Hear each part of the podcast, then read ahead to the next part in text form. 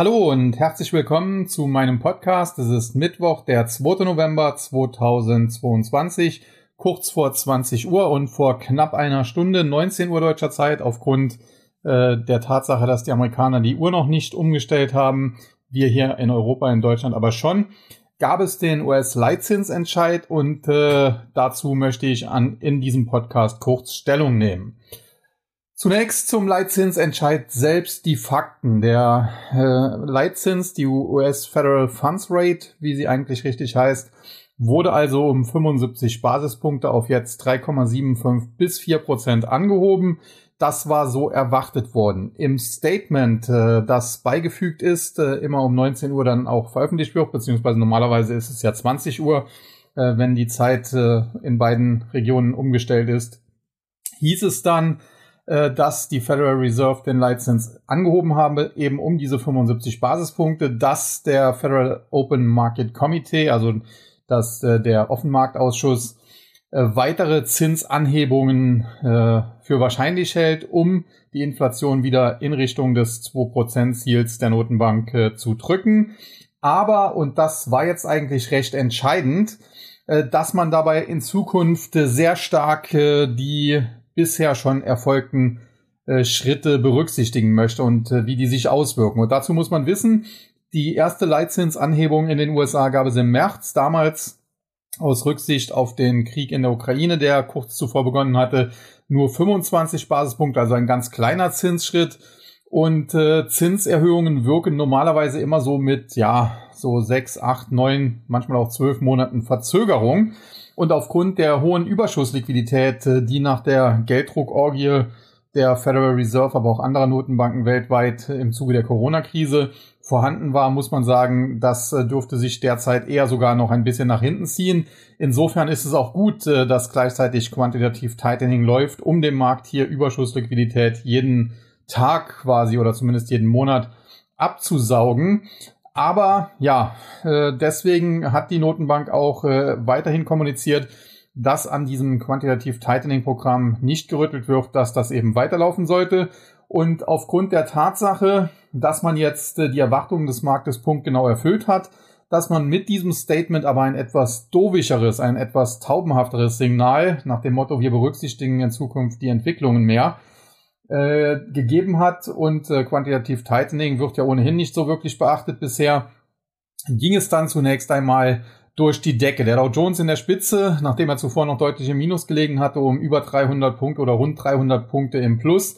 Der Nasdaq auch teilweise deutlich im Plus und dann um 19.30 Uhr deutscher Zeit hat die Pressekonferenz mit Jerome Powell begonnen und äh, kurz nachdem er angefangen hatte, brach der Markt äh, ein und mittlerweile notieren wir zum Teil deutlich im Minus. Und jetzt kann man sich fragen, warum? Und äh, da muss man sagen, ja, das, was er da auf der Pressekonferenz verkündet, passt überhaupt nicht zu dem, was im Statement zuvor stand. Denn er hat doch unter anderem gesagt, man wird die restriktive Geldpolitik beibehalten. Die Wirtschaft in den USA hat sich im Vergleich zum letzten Jahr zwar abgekühlt, aber der Arbeitsmarkt ist weiterhin sehr eng und uns zu stark. Der Preisdruck in den USA, die Inflationsrate also, bleibt äh, ja auf hohem Niveau oder war zuletzt weiter auf hohem Niveau, wenn sie sich auch ein bisschen abgeschwächt hat und der Preisdruck bleibt breit gefächert. Die Inflation liegt somit über dem 2%-Ziel der Notenbank und äh, daran ändert auch nichts, äh, dass sich manche Märkte wie der US-Immobilienmarkt, der Häusermarkt oder auch der Markt für Gebrauchtwagen bereits deutlich abgekühlt hat. Und äh, dann verwies er darauf, dass es äh, dauern würde, bis die restriktive Geldpolitik sich dann endlich auswirken wird, wobei man ja im Statement noch gesagt hat, man will das in Zukunft genauer beobachten. Und last but not least äh, hat er dann eben verkündet, die Notenbank wird deswegen weiter Kurs halten, bis ihr Job, die Inflation unter Kontrolle zu bringen, erledigt sei, bis the job is done, wie er das zuletzt ja mehrfach gesagt hat, erstmals glaube ich in Jackson Hole. Ja, was äh, machen wir nun daraus? Wir haben äh, eine Leitzinsentscheidung, die ausgefallen ist wie erwartet. Ein Statement, das durchaus dovischer, also taubenhafter zu interpretieren ist oder war. Und dann einen Notenbankchef, der sich äh, in der Pressekonferenz aber ja im Prinzip nicht äh, sonderlich dovisch gibt, sondern nach wie vor der Meinung ist, äh, ja, er müsse da gegen die Inflation hart ankämpfen. Und äh, Ja, wenn man sich dann anschaut, äh, was an den Märkten daraufhin passiert ist, ich meine jetzt nicht nur die Reaktion am Aktienmarkt selbst, da habe ich ja schon drüber gesprochen, sondern beispielsweise, wenn man sich auch das äh, CME FedWatch Tool anschaut, da muss man sagen, wir hatten äh, zwischenzeitlich einen deutlichen Rückgang der Wahrscheinlichkeit eines nochmaligen 75 Basispunkte Zinsschritt im Dezember. Zwischenzeitlich äh, ist hier die Wahrscheinlichkeit ja, auf, auf in Richtung 30 Prozent gefallen und äh, die Wahrscheinlichkeit für nur 50 Basispunkte lag über 60 Prozent.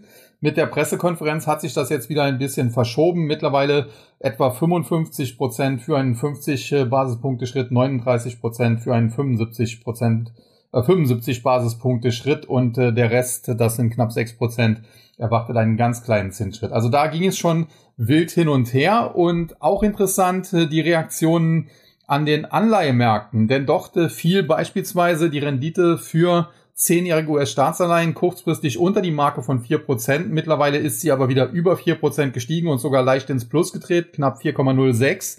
Und äh, die Zweijährigen, okay, da gab es eh keine so große Reaktion, jetzt mittlerweile bei 4,56 Prozent. Und generell in den letzten Tagen auch auffällig, äh, dass die Zwei- und Zehnjährigen sich gegenläufig entwickelt haben.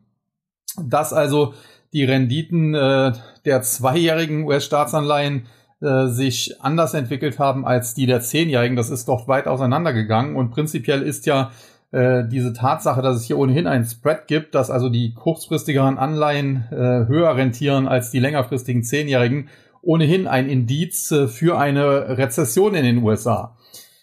Ja, dann kommt natürlich äh, noch hinzu, äh, dass Paul in der Pressekonferenz auch äh, auf die Fragen, die es dann gab, so ein bisschen gesagt hat, ja, wir erhöhen wahrscheinlich die Zinsen in Zukunft zwar etwas langsamer, aber der Job ist halt noch nicht erledigt und es kann gut sein, dass wir dafür am Ende etwas höher gehen müssen. Auch das natürlich alles andere als äh, positiv für den Aktienmarkt und äh, damit ist diese kurzfristige Kursrally wieder in sich äh, zusammengefallen. Nichtsdestotrotz äh, bleibe ich bei meiner Einschätzung. Die US-Notenbank, das ist letztens auch schon so ein bisschen durchgeklungen, das hat man so dem äh, Wall Street Journal gesteckt gehabt, äh, wird in Zukunft etwas vorsichtiger vorgehen. Sie wird die Leitzinsen nicht mehr ganz so dramatisch schnell erhöhen und stark erhöhen, wie das zuletzt der Fall war. Das ist prinzipiell positiv. Quantitativ Tightening wird weiterlaufen. Das ist prinzipiell weiter auch negativ.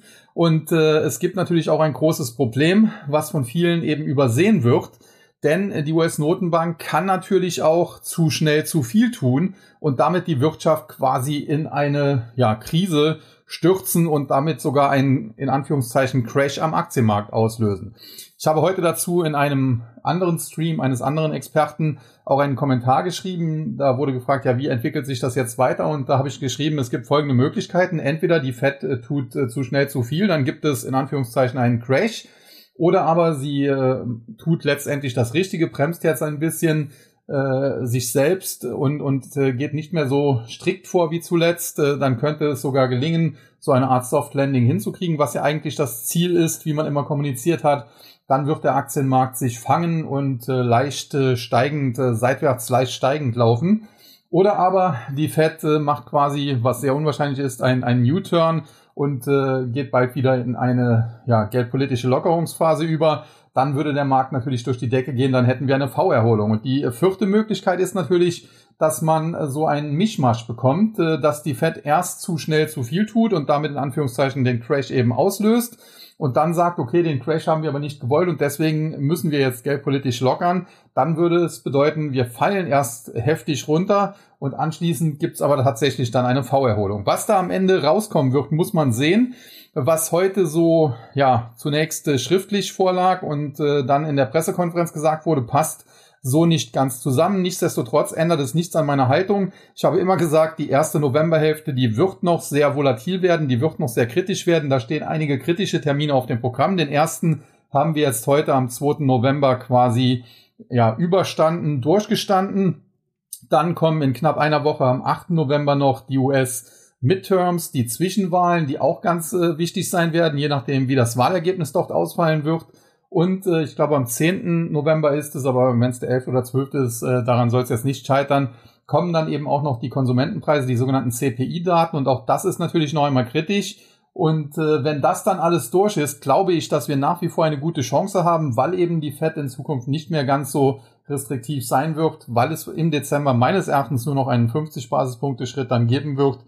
Äh, eine gute Chance, ja, so Mitte, Ende November, eher vielleicht sogar Ende November, eine Jahresendrallye zu starten und die kann dann natürlich auch über den Dezember in den Januar hineintragen. Ob das jetzt am äh, 5. Januar oder am 15. oder am 30. Januar endet, das muss man dann sehen.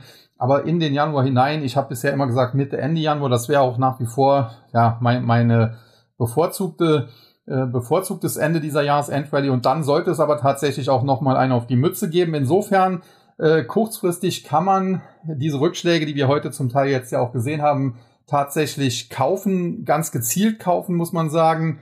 Äh, insbesondere bei Aktien, die es zwar zum Teil schon hart erwischt hat, die aber seit den Tiefs einen Aufwärtstrend ausgebildet haben. Da wäre zum Beispiel zu nennen eine Aktie wie PayPal, eine Aktie wie Roblox beispielsweise. Da kann man sich sicherlich mal bullig positionieren, äh, Rücksetzer kaufen. Ansonsten generell natürlich defensiv bleiben, Biotech, Biopharma, äh, sicherlich auch eine ganz gute Wahl. Gilead Sciences zuletzt ja ganz gut gelaufen. Ja, und wie gesagt, äh, das, was wir heute gesehen haben, hat zu einer wilden Berg- und Talfahrt geführt. Prinzipiell dürfte das für diejenigen, die hier regelmäßig zuhören, auch keine so große Überraschung gewesen sein, weil ich ja immer gesagt habe, es wird nochmal in der ersten Novemberhälfte volatil zugehen. Das haben wir jetzt insbesondere heute natürlich gesehen. Aber tendenziell steht mein Fahrplan nach wie vor. Ich gehe davon aus, dass wir bald, wie gesagt, Mitte, Ende November eine Jahresendrallye starten, die dann auch in den Januar hineintragen wird, sagen wir mal bis Mitte Januar. Und äh, dann aber sollte man sehr, sehr vorsichtig sein, denn dann kann es noch einmal richtig auf die Mütze geben. Das soll's für heute gewesen sein. Wie gesagt, immer kurz äh, zu den FOMC-Meetings. Das nächste ist, glaube ich, am 14. Dezember. Da weiß ich nicht, kann sein, dass ich da im Wellnessurlaub bin. Äh, aber ansonsten immer zu den FOMC-Meetings werde ich mich hier mit äh, dem Podcast melden. Ich hoffe, dass euch die Zusammenfassung gefallen hat, dass ihr mir treu bleibt, dass ihr gute Bewertungen weiterhin abgebt und auch den Podcast gerne weiterempfehlt. Und in diesem Sinne möchte ich dann jetzt auch nicht zu lange reden und sage wie immer an dieser Stelle Tschüss und Bye-bye, bis zum nächsten Mal. Es verabschiedet sich Ihr Euer Sascha Huber.